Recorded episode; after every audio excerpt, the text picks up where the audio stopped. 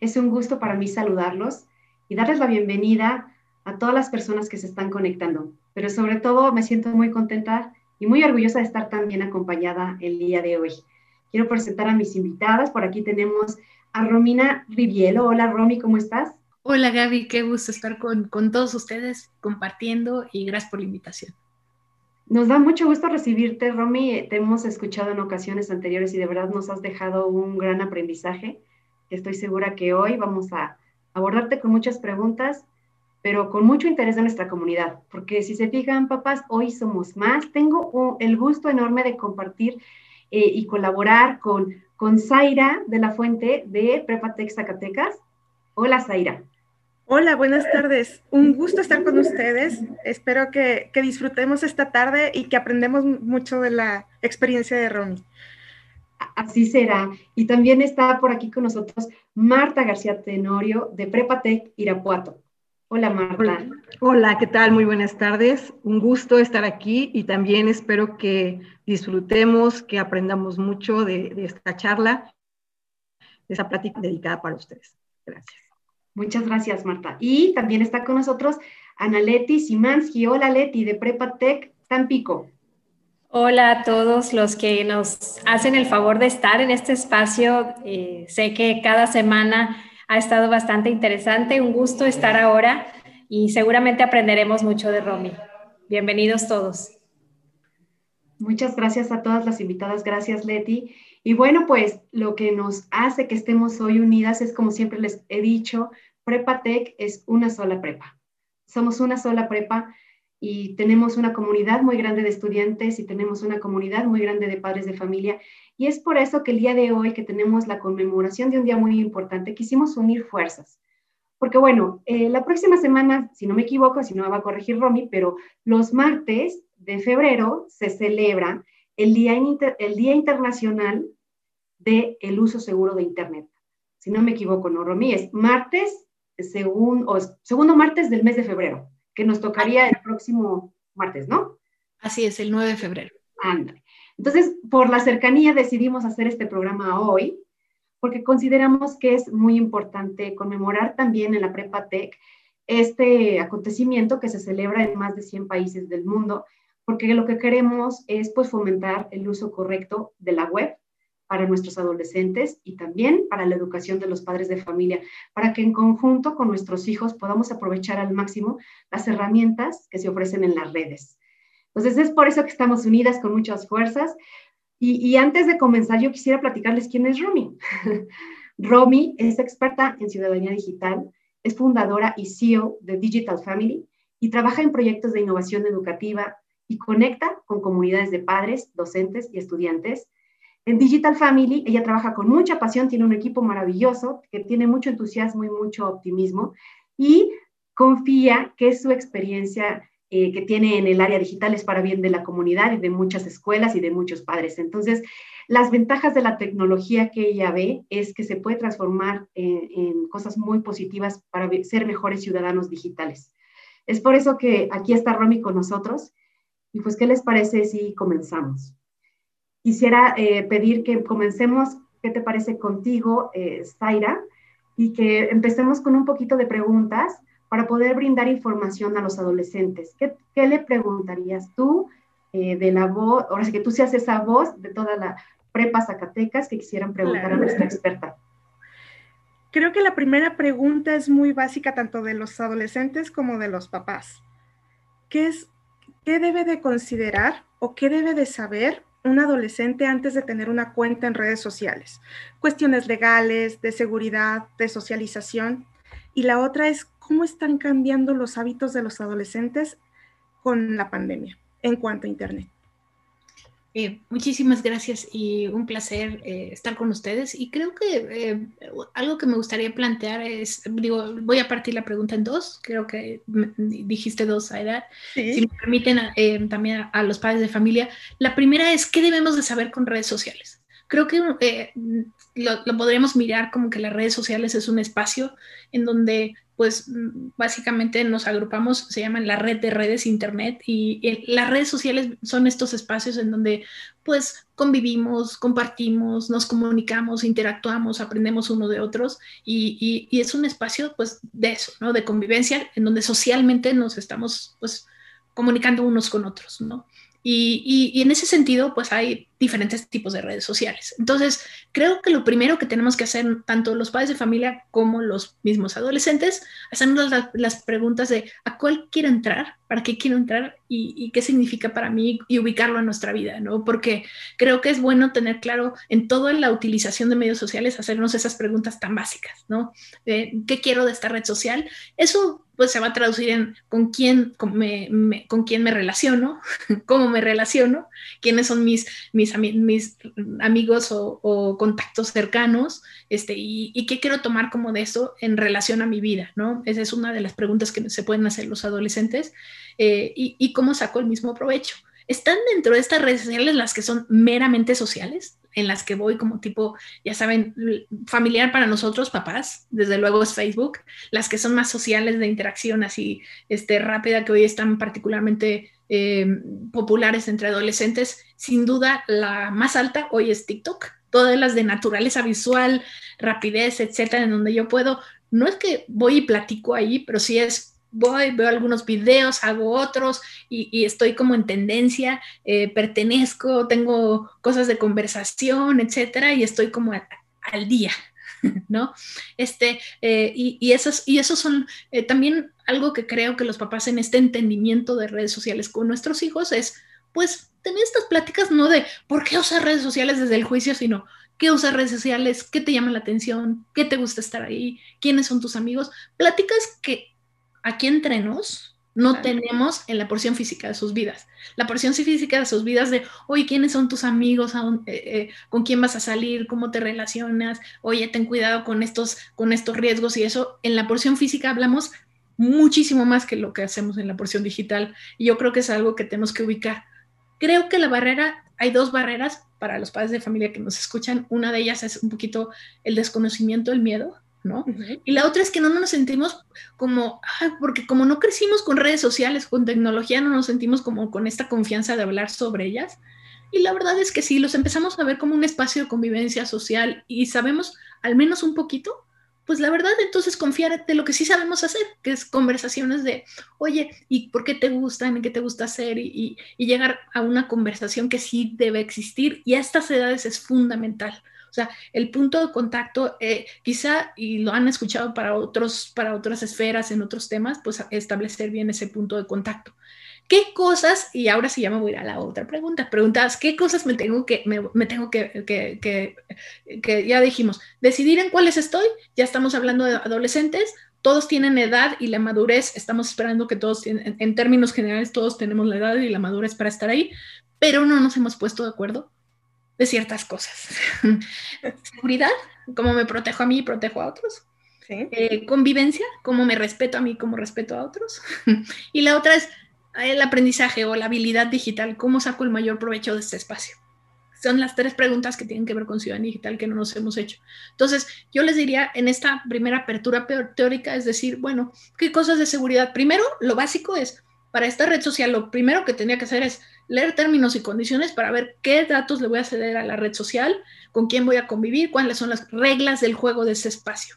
¿Cuántos de ustedes, y posiblemente la tendencia sea cero, sin que les vea las caras, lo sé, que no hemos firmado términos y condiciones? Entonces, has firmado los términos y condiciones, te has fijado quiénes, has visto tus configuraciones de privacidad, has visto este, si, si alguien transgrede, sabes en dónde están tus límites, bloquear, hacer estas cosas. O sea, básicamente es, si en este espacio no está regulado por leyes, pero sí está regulado por los usuarios, yo marco los límites, yo marco hasta dónde sí, hasta dónde no, y, y, y cuando no, tengo la opción o la elección de salirme de ese espacio y red social. Es algo que quizá que si cuando se habla y se conversa más como desde ese otro lugar y en esa disposición es mucho más sencillo y, y, yo más allá que le digamos mucho a los jóvenes, yo les diría, preguntémosle las cosas básicas. ¿Qué te gusta? ¿Qué te gustaría estar ahí? ¿Cuáles son las que te gustan? ¿Por qué? Porque en ese entendimiento viene la, la valiosa conversación. Muchas gracias, Romy. Y, también, Romy, por ahí Marta tenía una inquietud, sobre todo por las noticias alarmantes que luego a veces nos alteran un poquito de lo que hay en redes sociales, ¿no, Marta? Así es. Sí, sí, de hecho mi pregunta estaría enfocada a esto, a esto que de repente en redes sociales, ¿no? Llegan, nos enteramos de noticias que pueden llegar a ser alarmantes. De repente que si en TikTok está una persona este, con, eh, con tendencia a suicidarse y entonces va a pasar eh, eh, cosas, noticias de este tipo, este, las propuestas de los retos que de repente uno se entera que están en las redes sociales, eh, situaciones a veces de chantaje y manipulación a la que están expuestos los adolescentes una vez que comparten información privada. Entonces, pues en realidad la pregunta sería, pues, ¿cómo nos informamos y cómo alertamos a los jóvenes sobre los peligros que hay en TikTok, en, en Instagram, eh, y sobre todo al exponer sus datos, su vida personal, sus actividades cotidianas, y sobre todo porque para ellos puede ser algo muy normal y la clásica frase, ¿no? Pues es que todo el mundo lo hace. O sea, ¿cómo le hacemos? Ok. Yo, yo, no, gracias a ti, y Marta, y yo creo que esa es una pregunta muy frecuente, creo que la tenemos todos los maestros, todos los padres de familia y algunos inclusive de los jóvenes, y, y creo que la respuesta es, yo te la voy a transferir quizá para hacer una analogía al mundo, a la porción física de sus vidas. Em, si nosotros pensamos que, oye, es que es cuando salgan al, ahorita que estamos adentro se vale decirlo así, ¿no? Es como cuando estemos en el mundo físico y hay asaltos y hay eh, riesgos y hay lugares que son oscuros y hay eh, estos casos que hemos visto en las noticias, ¿Cómo, ¿cómo, le ayudamos a nuestros hijos a, que no se metan en eso? ¿no? Y yo creo que la, la, medicina para eso es el pensamiento crítico, ¿no? Y, y, la conversación combinada. Es decir, con ellos, y creo que con nuestros hijos vale la pena hablar de esos casos. El retos mencionaste que es uno muy usual, este, pues tal vez es hablar de retos, y es decir, oye, te enteraste y oportunidades de hablar de retos, creo que ahorita tenemos así las manos llenas porque casos desafortunadamente hay muchos. Entonces hablar de, oye, ¿te enteraste de este reto? Sí. Este, oye, y, y, qué te parece? O sea, literal, yo haría más preguntas como de entender su disposición.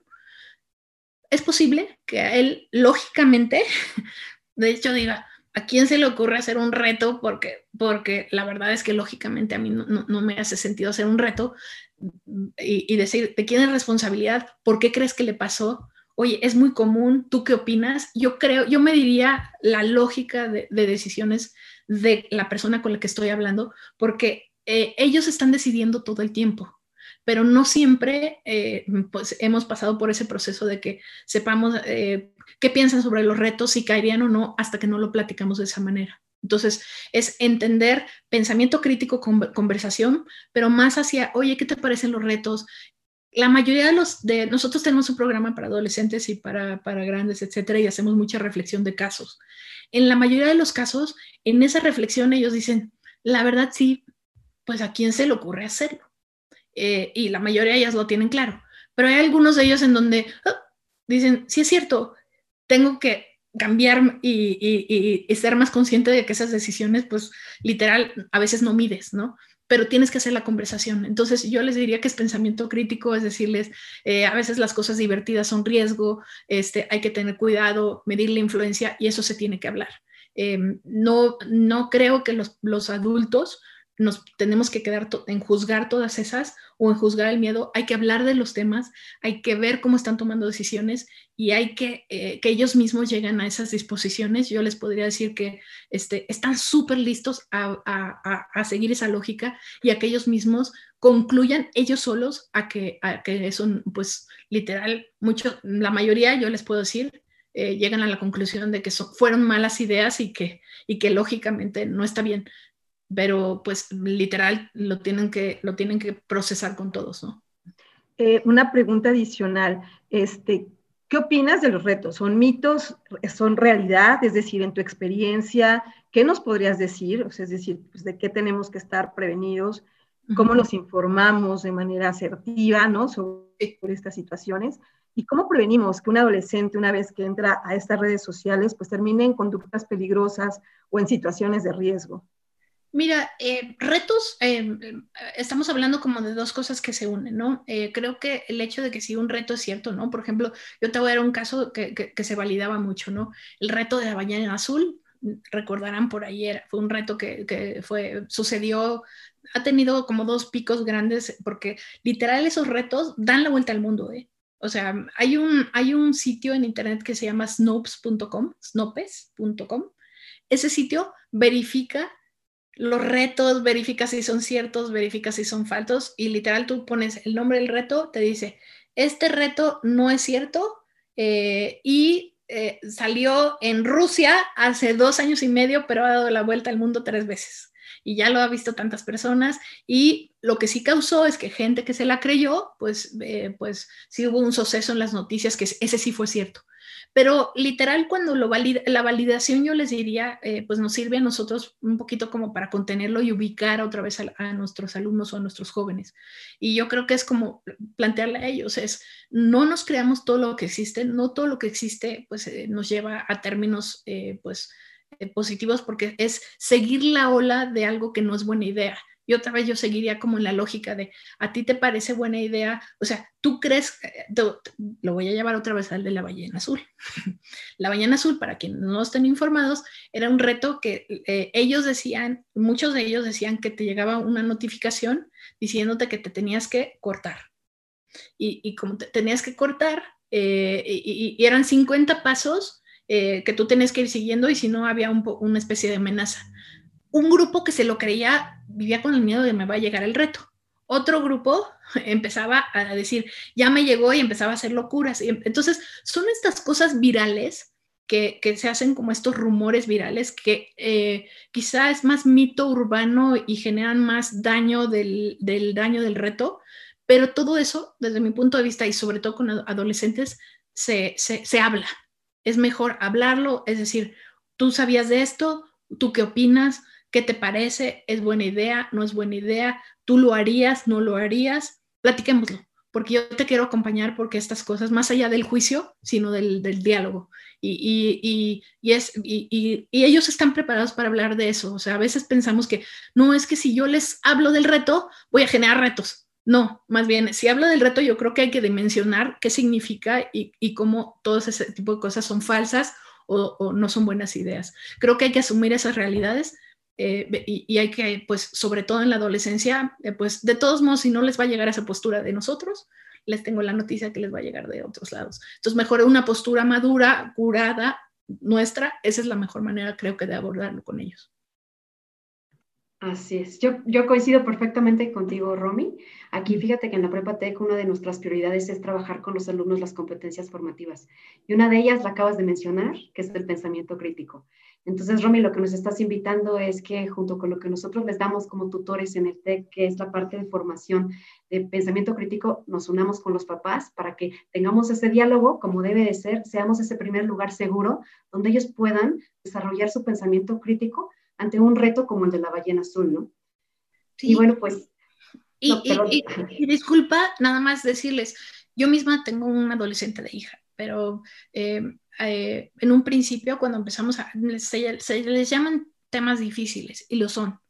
Preferiríamos no tocarlos, pero eh, empiezas a tomar la elección, prefiero tocarlo, procesarlo con mi hija, ver qué piensa, pero cuando lo tocas otra vez sin abrazar el miedo, pero sí abrazando el, porque te quiero acompañar, quiero ver qué piensas, porque me parece importante que lo hablemos y, y, y, si inclusive tú o alguien de tu, de tu, comunidad la podemos ayudar para que no caiga, eh, mejor. Y, con esa postura y todo te conviertes en la mamá que de repente le llaman, oye, ayúdanos porque a fulanito, aunque no es tu hijo, ayuda y yo creo que si quieres ser esa figura, ¿no? Qué interesante, muy cierto, Romy. Ahora, ¿qué te parece, Leti, que también tú le tenías una pregunta que, hacer a Romy con respecto a la conciencia de la huella digital o el tema que tú quieras platicarle a ver? Sí, creo que coincido eh, en todo lo que han mencionado y, quisiera yo poner aquí sobre la mesa, porque sé que, a veces satanizamos las redes sociales, como tú lo, mencionaste al principio, y, y, tienen esta parte muy positiva y más ahorita que muchos se han agarrado de, de una red para estar en contacto con sus compañeros. Sin embargo, quisiera yo irme a la parte de riesgos, en donde pudiéramos hablar que hay otras redes sociales que a lo mejor como padres o tutores ignoramos. Puede ser que existan otras redes, eh, ahora con la noticia de la semana pasada de la bolsa, me llamó la atención que en las noticias decían una nueva red social que se llama Reddit, ¿sí? Y que a lo mejor muchos papás ignoraban que existía, otros empezaron a ver como que, porque decían, es una red subterránea, donde muchos gamers, como así los etiquetaban, eh, entraban. Entonces, ¿hasta qué punto existen redes que puedan ser sí o, o, al menos ofrecer algo que no les deje algo positivo? Si existen, a lo mejor tú conoces, nos pudieras orientar cuáles serían. Y, y a lo mejor si hay, estamos viendo que esas redes pueden causar cierta adicción o una dependencia, ¿cómo saber si nuestros hijos o nuestros alumnos, estudiantes ya están en una etapa en donde no pueden vivir y tenemos esos focos rojos de que puedan estar causando otro tipo de problemas que a lo mejor ahorita ignoramos. Eh, sí, muchísimas gracias. Eh, yo creo que eh, algo que es bien importante y, de hecho me gusta mucho, inclusive escucho lo que siempre hablan en este foro y habla con, con estas preguntas amplias de, no con respecto a redes sociales únicamente, yo te, ampliaría un poquito ahí la lupa, es qué representa redes sociales en un contexto de, la vida de tu hijo, ¿no? Y yo te podría decir es, ¿cuándo es vulnerable un, un adolescente hoy? Es cuando pues tiene, el indicador no está sobre la red social, creo que el indicador está sobre ciertas cosas que pasan en tu casa, ¿no? Es, eh, no lo veo tanto, eh, de repente es como más retraído, aparte tiene redes sociales, pasa en tiempo, ahí sí ya me empiezo a preocupar un poquito más en, en dónde está y empezar a hacer diálogo, no, no a espiar, pero sí a hacer diálogo y a empezar a hacer conversación, porque tal vez eh, vale la pena, pues que, que, que son indicadores. Del lado positivo yo les podría decir, si, si, si, sus hijos tienen una vida sana, tienen amigos, lo único que les preocupa son, son los horarios, etcétera, pues la mejor manera que pueden hacer más allá de tratar de espiar toda la parte de su vida, porque al final todas las decisiones ya las toman solos nuestro trabajo ya es empezar a prepararlos, yo les diría que tengan como estas fortalezas de carácter o que empiecen a asegurarse que ellos saben tomar buenas decisiones eh, de qué contenidos sí, qué contenidos no, saben las posturas de lo que ustedes opinan frente a, este, frente a diferentes temas, se sientan apoyados y el vínculo familiar de conversación, cuando tengan oportunidad de ver series, hay toneladas. Black Mirror, todas estas películas, series, libros que ustedes pueden tomar como referencia, que pueden platicar de los temas, eh, los hablen con sus hijos. ¿Por qué? Porque ellos de verdad se sorprenden enormemente porque piensan que de esas cosas no se hablan con los padres de familia. O sea, de verdad, eh, yo les puedo decir una cifra así adecuada para la edad. Uno de cada diez niños que pasa por una situación vulnerable como la que tú describes, eh, no se lo dice, uno de cada diez le dice un adulto. Cyberbullying, sexting, eh, todas estas que, mencionabas que son situaciones de dinámica negativa, no se lo dicen. Tres razones. Primera, no me van a entender. Segunda, me van a juzgar. Tercera, de todos modos me va a decir, por eso no me gusta la tecnología, que la odio, ya te dije, pasas mucho tiempo. punto de conflicto. Es nuestra labor cambiar, cambiar nuestra disposición, o sea, cómo vemos este tema. Redes sociales es para eso, yo les diría, para la mayoría creo que de nuestros, de, los, de los adolescentes, también tenemos mucho que ver. Hay un libro que me encanta que se llama, eh, que, estudió Sonia eh, Livingston, que habla de algo que es una realidad. Y les voy a decir el tema. Es, si vienes del miedo, vienes de la restricción, vienes del juicio, etcétera, la ruta digital de tu hijo va para un lado. Si vienes de decirle, esta es la tecnología, hay otros espacios, yo te empodero, yo platico contigo, yo hago otras cosas, ¿por qué no te mueves del lugar? Oye, ¿cómo te apoyo para que hagas otras cosas? La, ruta digital va a ser totalmente diferente. Entonces, yo les diría que empezáramos por nuestra disposición, o sea, qué pensamos frente a las redes sociales, y voy a llegar a donde quería llegar, que era al lado, al lado positivo ya con los que me, con los vulnerables que tienen otros comportamientos, vale la pena que esté cerca, que sí vea, porque em, que sí vea con qué eh, con quién se está asociando, qué contenidos y todo, vale la pena que esté un poquito más de cerca. Con los que yo veo que en términos generales son adolescentes, que por cierto usan redes sociales y me siento tranquilo, mantengo conversación, fortalezas de carácter, ¿cuáles? Eh, integridad, cuáles, que sepa socializar, si, si, sabe, si sabe poner límites en el mundo físico, avisar, tener conversación eh, contigo, tienen las condiciones perfectas para estar en redes sociales y lo apoyo tal vez a la positiva. ¿Cuál es la positiva? A ver, las que conocemos. Las que conocemos son las más populares hoy, son eh, sin duda TikTok, que a partir de marzo del año pasado se despegó. YouTube, sin duda, porque ahí ven muchísimo contenido musical, contenidos, etcétera, siguen a los youtubers, etcétera. el tercero es Instagram, también ahí están como de manera frecuente viendo diferentes tipos de contenidos y después ya tienen otras específicas. Eh, hay algunos otros espacios en donde pueden estar, yo les diría, The Brevity no, es nueva, lleva existiendo ya más de, quizá más de 12, 13 años, por lo menos. Este, lo que pasa es que sí, literal, estaban gamers, los gamers pues juegan, hacen juegos, no, ni siquiera son malos, nada más se, han agrupado ahí, ¿no? Eh, pero los que, los que sí queremos, Redes sociales es interesante y les voy a decir el, lado positivo. Hay, hay espacios sociales de interés que si nos gustan a los padres de familia, a los educadores, etcétera, que sí podemos fomentar. Y ahí está el futuro. El futuro es, ¿qué pasa si yo les cambio la pregunta? ¿A cuáles espacios sociales si le quiero fomentar que haga mi hijo? Mi hijo es bueno para componer música o para la música, etcétera. Hay redes sociales de música. Hay redes sociales en donde aprendo música, compongo con otros, les enseño mi música, compartimos, etcétera, y se, hace la colaboración de música. Es crear, es convivir, es compartir y es para adolescentes, etcétera. Esa sí me gusta. Hay redes sociales de escritura, bloggers, blogs digitales, etcétera. Para los que son, para los que son buenos lectores es bueno que también la parte creativa, la contraparte. Buenísimo que sepan leer, a todos nos encanta que lean, pero también buenísimo que escriban. Hay otros que son eh, de, redes sociales que se agrupan para desarrolladores. No son malos, son buenos, son de creación, quiero que aprendan a hacer otros programas, etc. Hay otras de videos, hay otras de fotos. ¿Con quién quiero que vea? ¿Que vea fotos con Instagram o que aprenda a paisajes, todo porque le gusta y porque crea, etcétera. Los que son asociados de interés apropiados para su edad son los que sí nos gustan porque son las redes sociales, ahora sí, agrupadas por tal vez por la razón correcta eso es, agrúpate con gente que tenga el talento, agrúpate con gente, y es un gran mensaje que le podemos seguir mandando a, los adolescentes para que se vayan al como sí. Entonces, en términos, sé que es una respuesta muy larga, pero, pero es como entender el no y entender el sí, ¿no? Muchísimas gracias. Continuamos. No, claro, quedó, quedó muy claro, gracias. No es larga tu respuesta, es necesaria, es necesaria. Entonces, ¿qué les parece si pasamos a la segunda parte donde nos interesa un poquito Maya, más preguntas concretas hacia los padres de familia? ¿Qué te parece si comenzamos, Marta, con la pregunta que tenías para Romy? Sí, claro.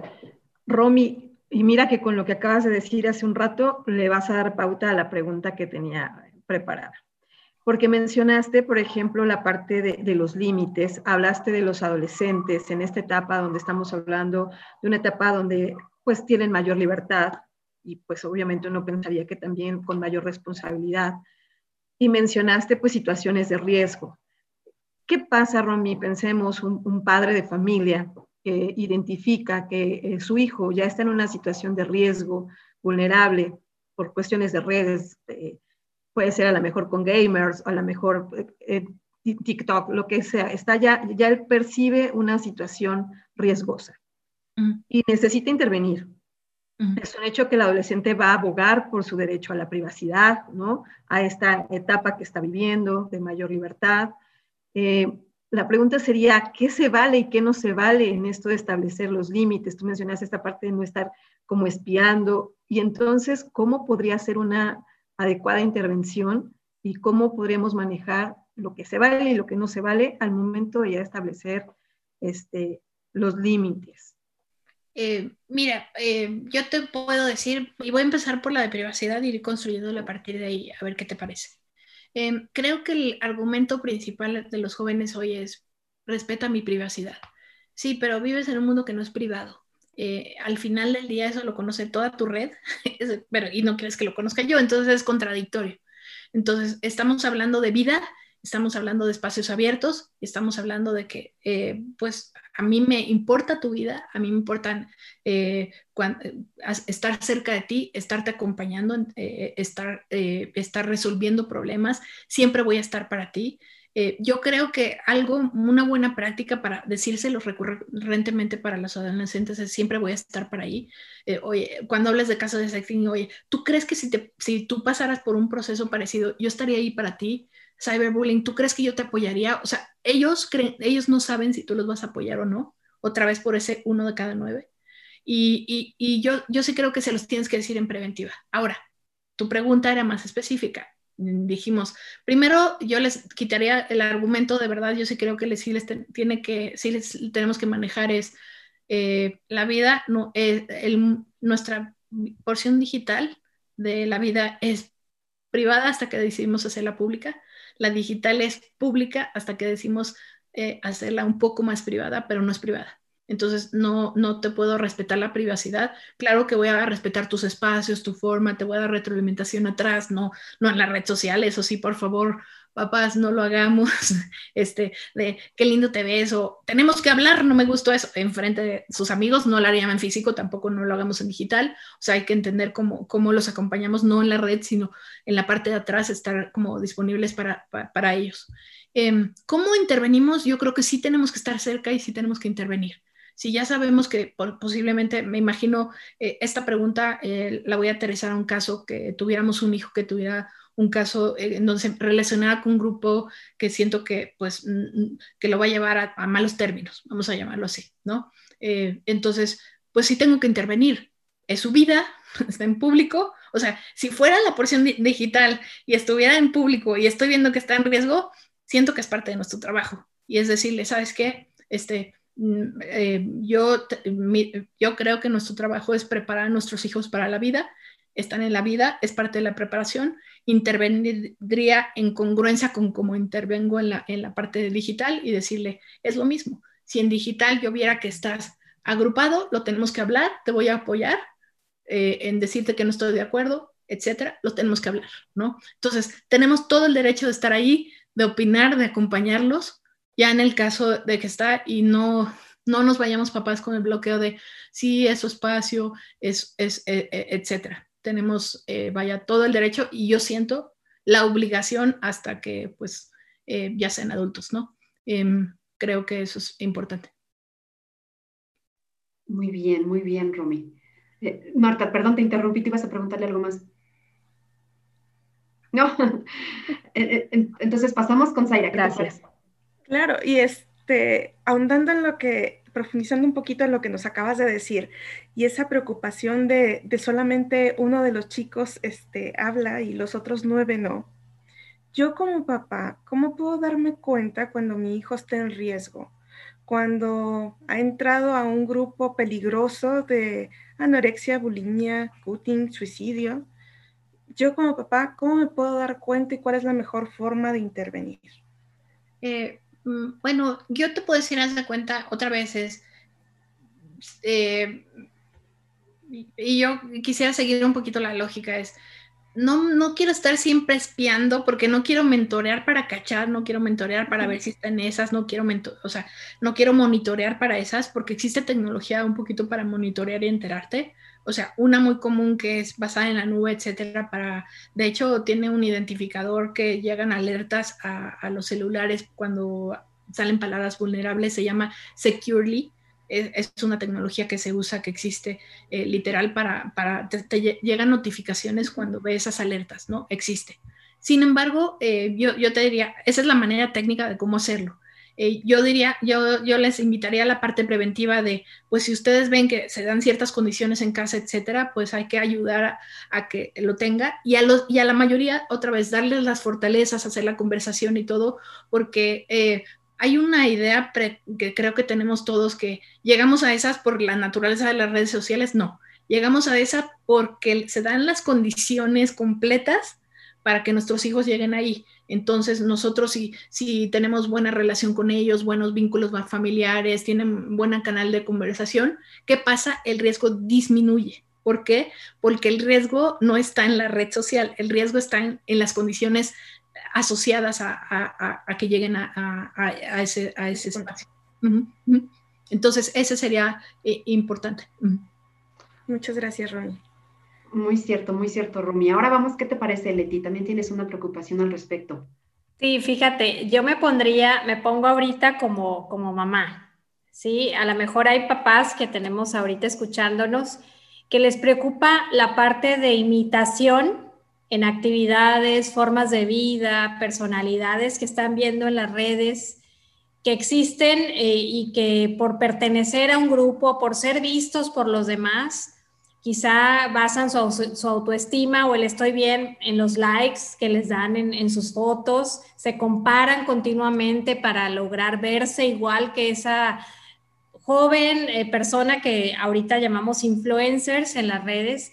Aquí sería la preocupación de como papá, uno, ¿cómo, cómo ayudarlos? Estoy clara que es en el diálogo y en el estar cerca, pero esa toxicidad que a veces pueda impactar en pues en emociones que a lo mejor ellos todavía no puedan manejar y que se genere un desequilibrio por estar preocupado por lo que está sucediendo en las redes y que yo también tengo que pertenecer. A lo mejor, ¿cómo puedo hablarlo? ¿Qué recomendaciones nos darías para pues conocer a lo mejor también pueden tener miedos de no, de no encajar, preocupaciones de no ser igual de lo que, a lo que están exponiendo todos los días en, estas redes. Eso creo que sería, es una preocupación muy, muy común en nuestros papás.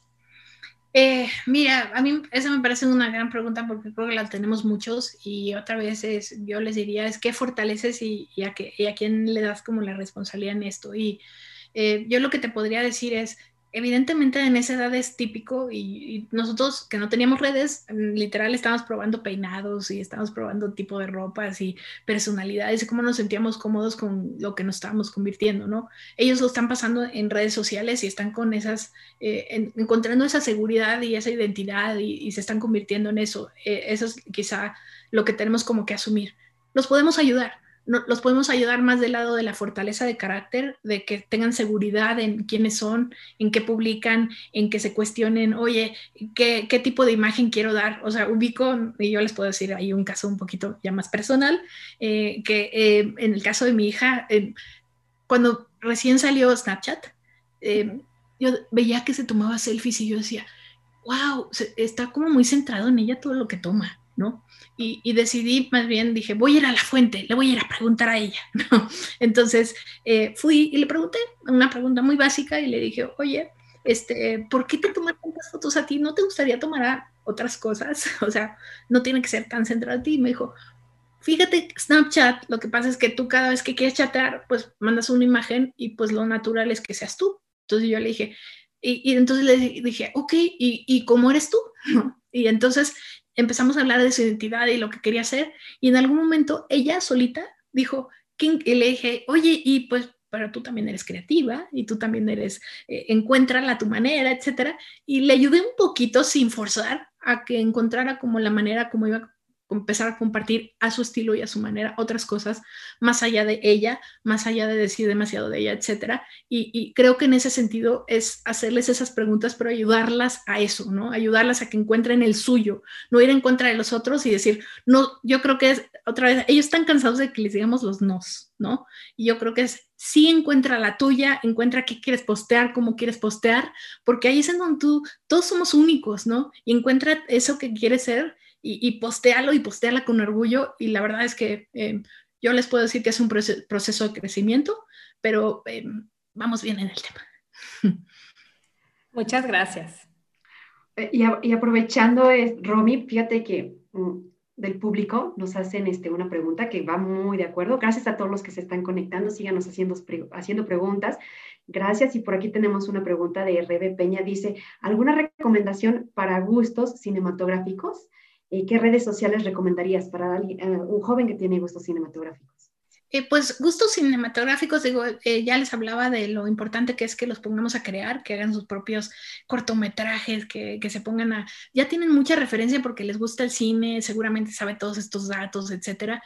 Eh, hay buenos, de verdad tendemos a los adultos a decir que los youtubers todos son malos, ¿no? Y la verdad es que hay edutubers, hay influenciadores, porque es un canal muy vasto con buenas búsquedas en YouTube, yo buscaría como buenos influenciadores de cine, este, cuestiones de cine. commonsensmedia.org tiene una lista de, eh, influenciadores por interés o de aplicaciones por interés, o si se meten a, eh, este en inglés y se llama Essential Creativity Guide, pero lo pueden traducir al español, y es una guía esencial de creatividad, y ahí vienen buenas aplicaciones y recomendaciones por tipo de, de, característica de nuestros hijos y viene por edades. Entonces seguramente ustedes se meten en las edades ahora sí de adolescencia y ahí vienen las recomendaciones, se llama de dirección, ¿no? Esto que seguramente en cinematografía le puede llamar la atención.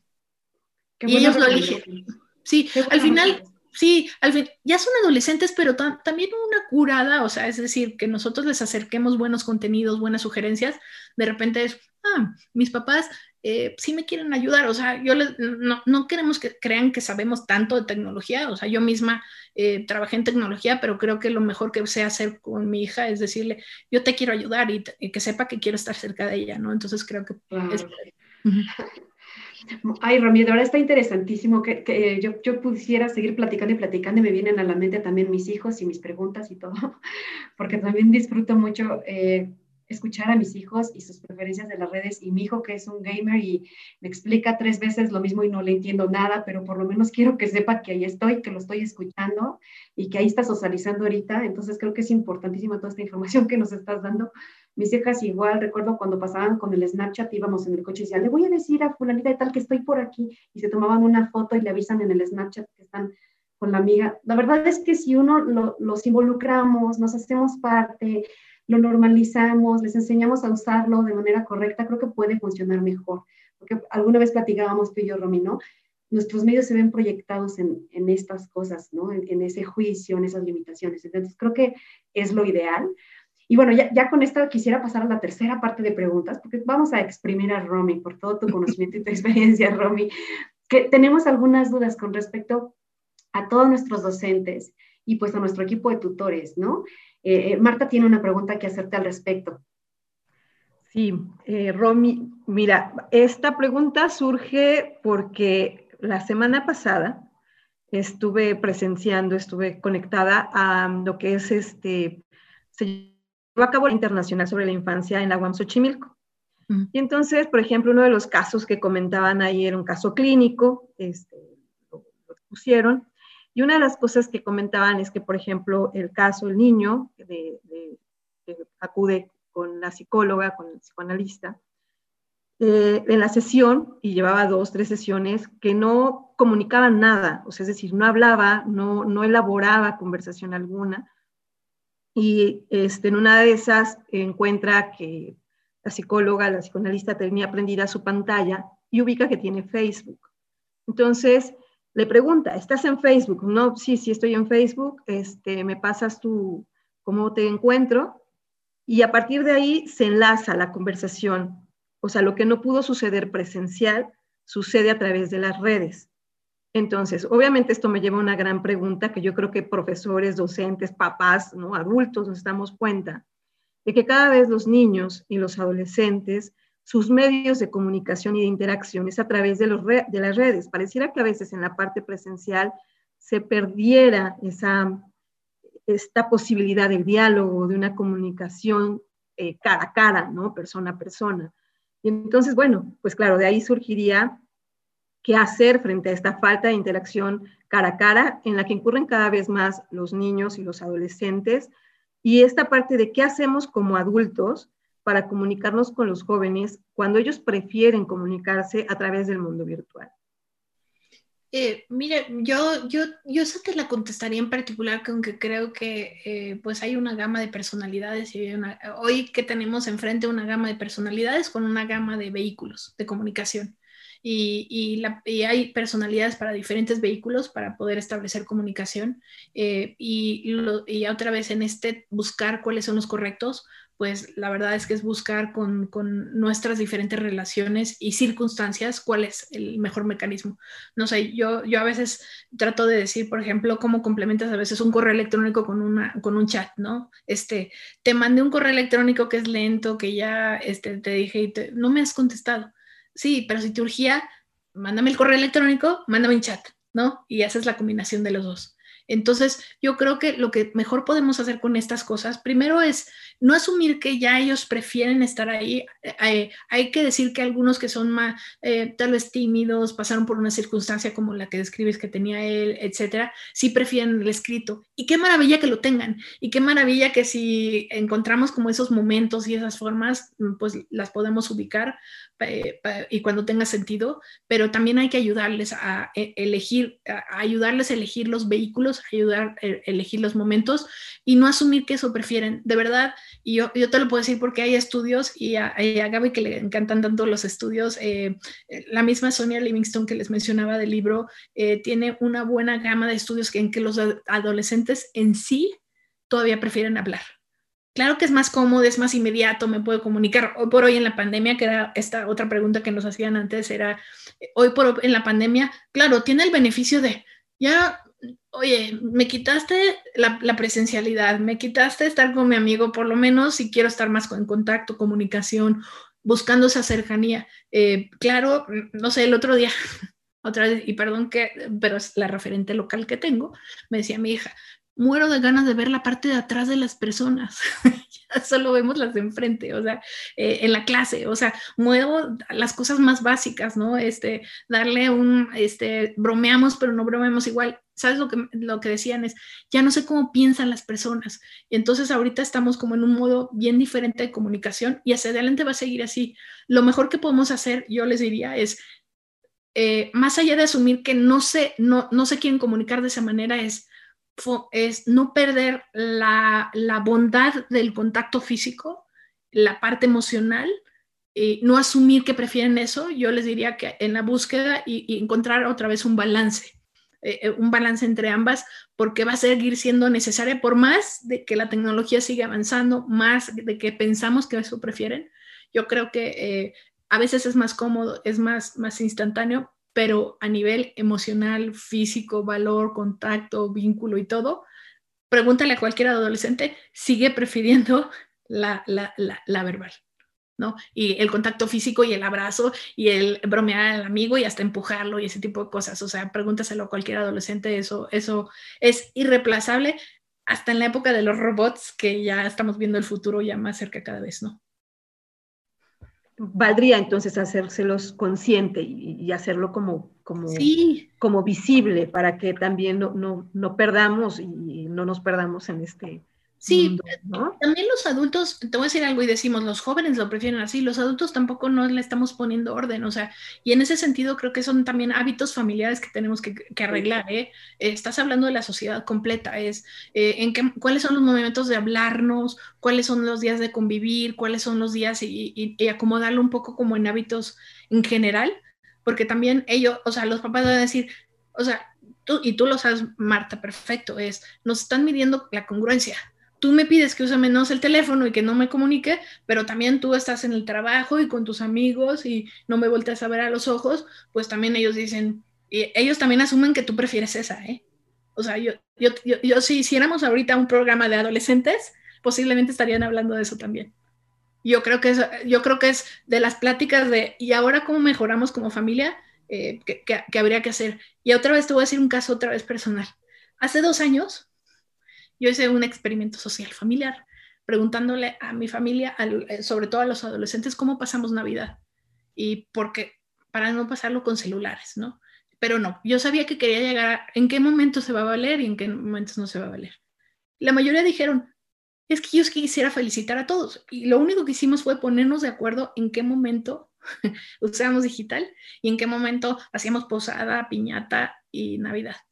Lo que fue maravilloso es ponernos de acuerdo de los hábitos de convivir, momentos, lugares y forma, y fue ese, ese acomodado de hábito es, eh, la mejor decisión que tomamos esa Navidad y ya la empezamos a aplicar para otros momentos de convivencia. Gracias, interesante. Por ejemplo, Romy, ahora, ¿qué te parece, Leti? Porque Leti también tiene otra inquietud con respecto al tema de, los docentes.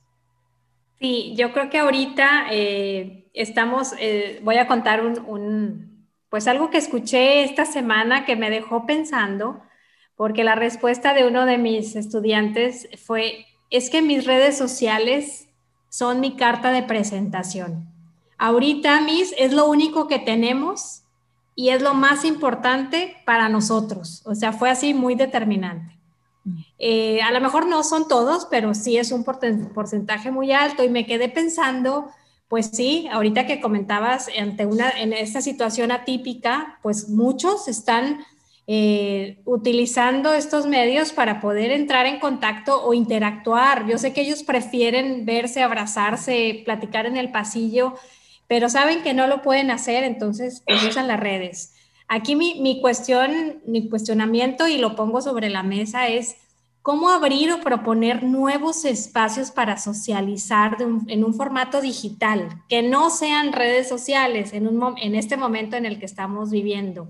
O, cuál sería la forma o diferente para aquellos también darles alternativas como tutores, como docentes, si tienen, eh, si Romy tienes alguna idea, sugerencia o, alguien del panel tiene alguna idea sobre cómo proponer esos nuevos espacios, porque no sabemos cuánto tiempo más se vaya a alargar esta situación y es importante, es una etapa social 100%, entonces necesitamos brindarles así como ideas.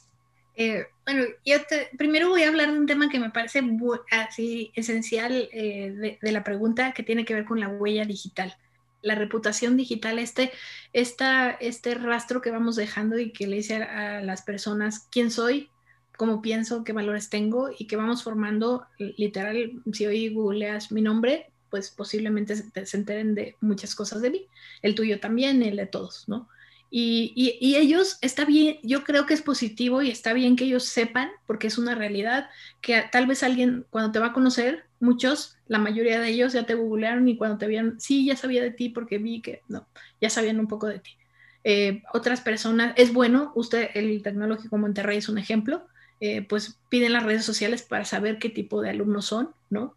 Este, ¿Por qué? Porque sabemos cómo piensan, cómo son y es la evidencia, es nuestra evidencia al mundo. Qué maravilla que lo vean así, pero qué maravilla que lo vean así para que vean cómo quieren construir una a su favor y no en su contra. Y si nosotros realmente logramos que eso que ya te dijeron lo, lo, lo llevemos a, yo te quiero ayudar a que construyas una, qué quieres hacer, cómo te quieres proyectar al mundo, cómo vas, porque llega a pesar más esa huella digital a veces que tu currículum cuando buscas un trabajo lleva a pesar más que, eh, que o, llega a sumar o a restar en un trabajo, en un equipo de, fútbol, en, una aplicación a una universidad o a una preparatoria, sí pesa y ya pesa mucho más que antes. Y pasado mañana, que ya no falta tanto, va a haber algoritmos que lo van a hacer en automático, ya no una persona, que van a decir, es buenísimo en tal cosa, está descalificado tal. Y de verdad ya lo van a hacer desgraciadamente robots.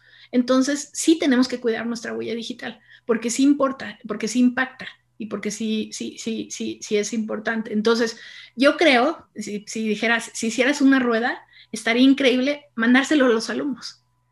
Ese cuestionamiento.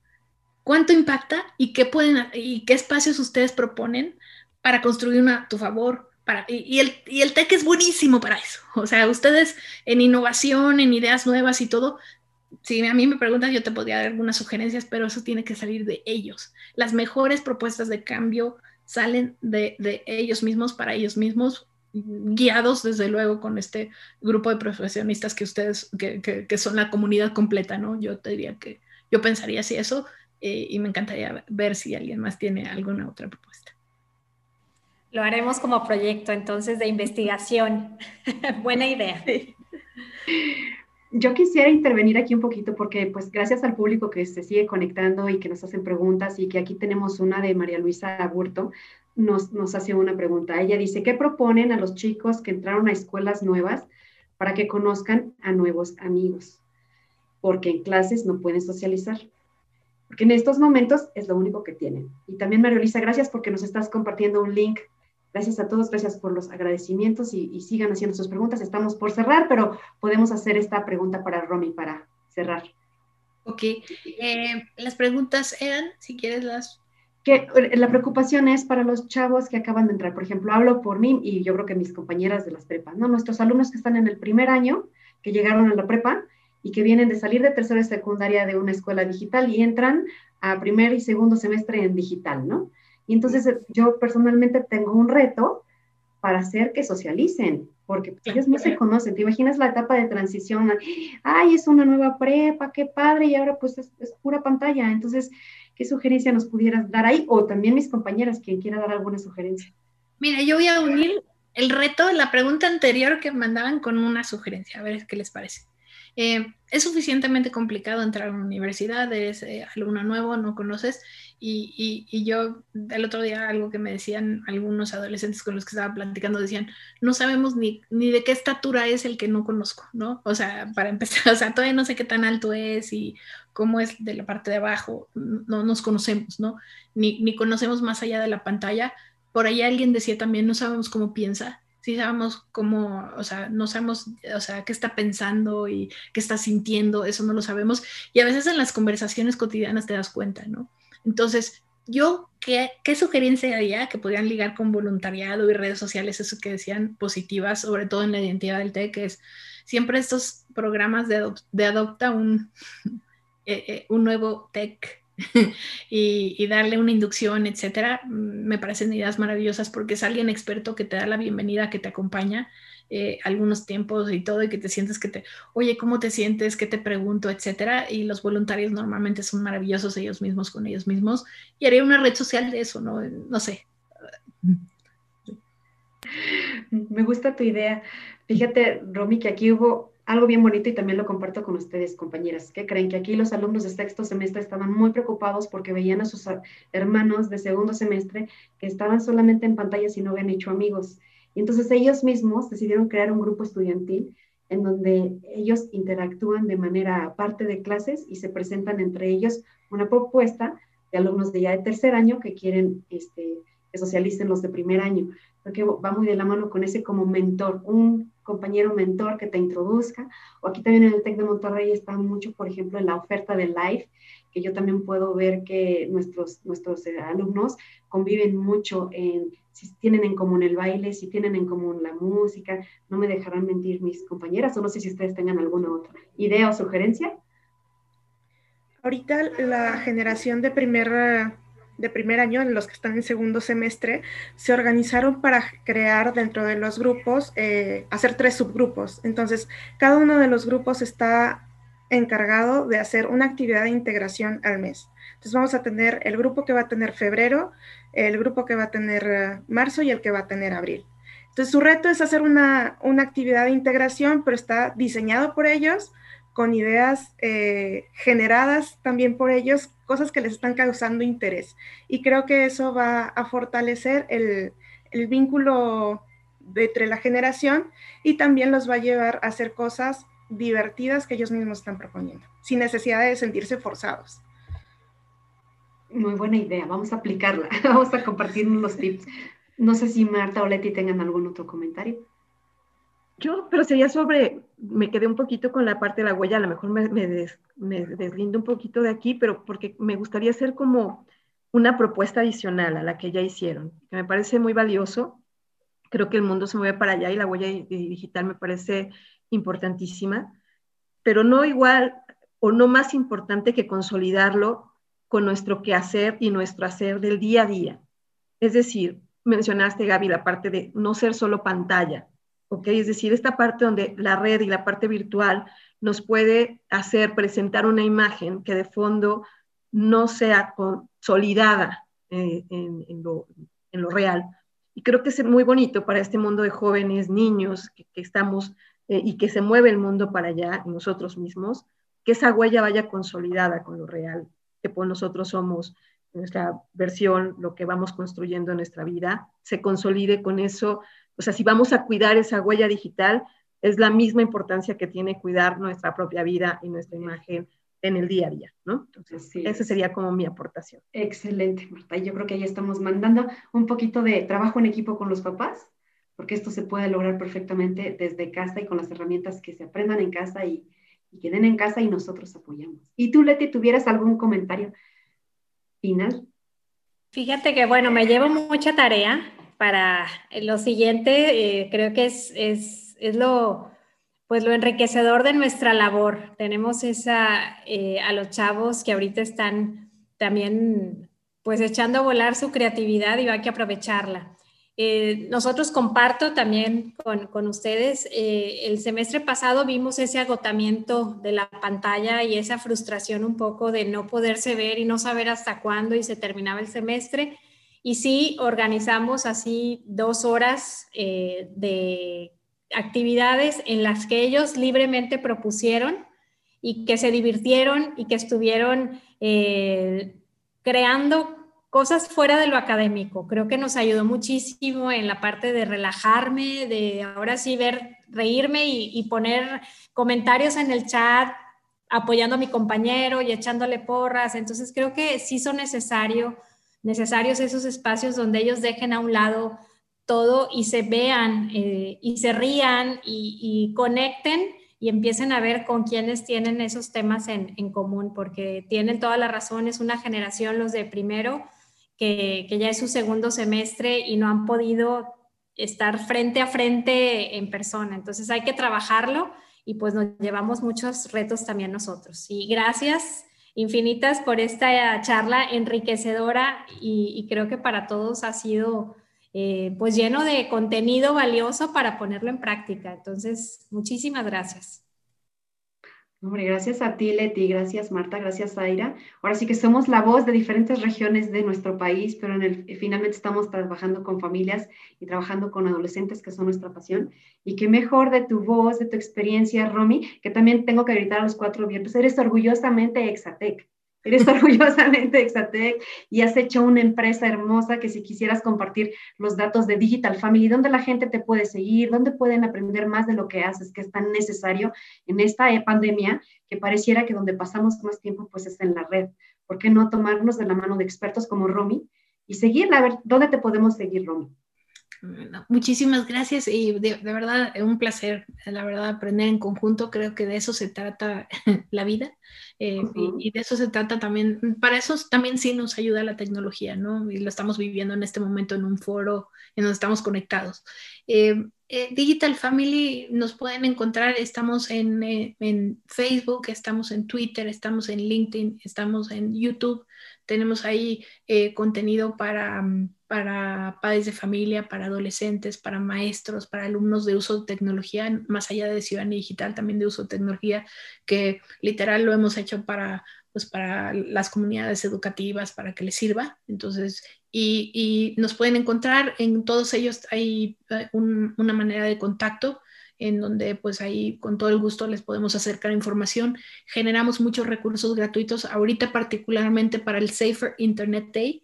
Em, hay una página que totalmente dedicamos con recursos gratuitos para, para, docentes, para padres de familia, para los mismos jóvenes. Guías, algunas de repente son para más, más chicos, pero a veces me sorprendo porque de repente hay un robotcito que tenemos para primaria, les encanta a los adolescentes, entonces de repente ahí se sorprenden con conceptos. Por ejemplo, hablamos de las responsabilidades y los derechos y entonces todo el mundo le gusta jugarlo, entonces creo que no está de más, seguimos aprendiendo.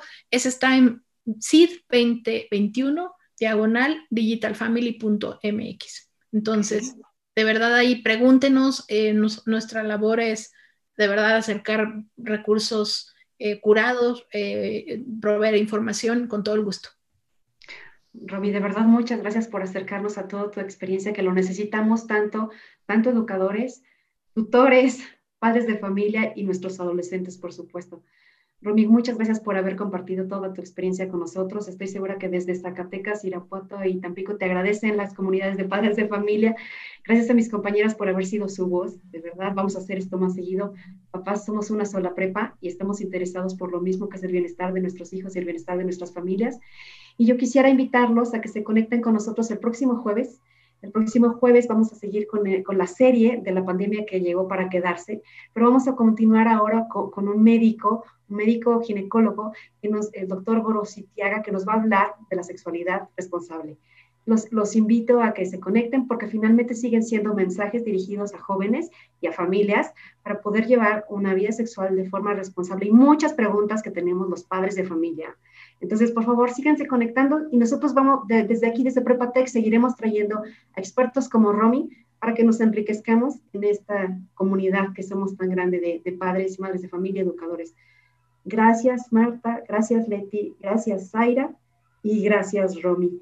Gracias a toda la audiencia, gracias a todos por conectar. La siguen felicitando, no quiero decir adiós sin decirle a toda la audiencia. Gracias por esta conversación tan interesante. Nos habla Joaquín, Araceli Santoyo. Gracias, Gaby, muy interesante. Itzel Contreras, muchas gracias, excelente tema. Ale Ayala, esta información ya la compartí en mi comunidad. Gaby, súper interesante, gracias por compartirlo. Marta Mesa, muchas gracias por su tiempo. ¿Qué les digo? Al contrario, gracias a ustedes por seguirse conectando. Nosotras felices de compartir con todos ustedes, porque pues nosotros también son espacios de formación. Entonces, de nuevo, gracias a todas y papás, mamás. Esto fue Familias que Transforman. Nos vemos el próximo jueves y hasta la próxima.